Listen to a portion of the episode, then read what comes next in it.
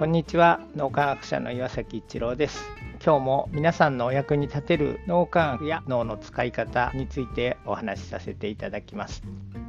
何かを成し遂げていくためには情熱が大切です。この情熱にも共同体思考の情熱と古分離思考の情熱があるということがオランダの研究から分かってきました。共同体思考の情熱はポジティブな感情満たされた体験を生み出します。思考にも柔軟性があって他の人と良い関係を築くことができる。ストレスを軽減して長期的な視点で計画を立てられる。フロー状態に入りやすくなる。みたいなのが共同体思考の情熱の特徴となります。ります。古分離思考の情熱の特徴というのはもうこれしかないみたいな選択の余地がないという脅迫観念的な気持ちが強くなって目標を追い求めると。FF 状態になってネガティブな感情の情熱になります。ネガティブな感情って一過性には非常にエネルギーが高まるのでなんかすごい自分に力がついたような感じがする。どんどん前に進んでいけるような感じがするんですが実は長期的にはストレスをためて脳を破壊している状態が起こるといういうことが脳科学の研究で分かってきました。共同体思考の情熱で物事を切り開いていくというところなんですが脳民益の会の皆さんって本当に共同体思考の情熱で自らの道を切り開くっていうことを実際にすごくされてるなっていうのは感じられます。例えば担当がそれぞれ会の中でも決まってるんですけども何か不都合があってそのある担当の方が参加できなくなったりするとその担当ではない人たちが代打でそこに入っててくださって誰かがもし欠けてしまうようなことがあっても物事が自然と前に進んでいくというようなことが起こっています。そうするとそのやむを得ない事情はあるんでしょうけどもそこに参加できなかったそういう方もみんなに助けられた今度自分が他の人を助けようとかもっと自分ができるようになろうっていうそういう気持ちが強くなってさらにお互いを助け合うそして自らの道を自ら切り開くというか自らの担当じゃないところも一生懸命に関わってくださるようになって自然と物事が前に進んでいく会が運営されていくという状態になっています。なんかそんな素晴らしい人たちと一緒に毎日脳みやきの朝活ができているの本当にありがたいなと思います。みんなで協力し合うっていうところ共同体思考の情熱っていうのがいかに物事をスムーズにそして人間関係を良くしてできている人はもっとやろうっていうふうにそういう気持ちになりますしうまくできなかった人も他の人がやってるから自分も頑張ろうっていう気持ちになる。前向きなエネルギーがどんどん生まれてくるっていうのは本当にありがたいなと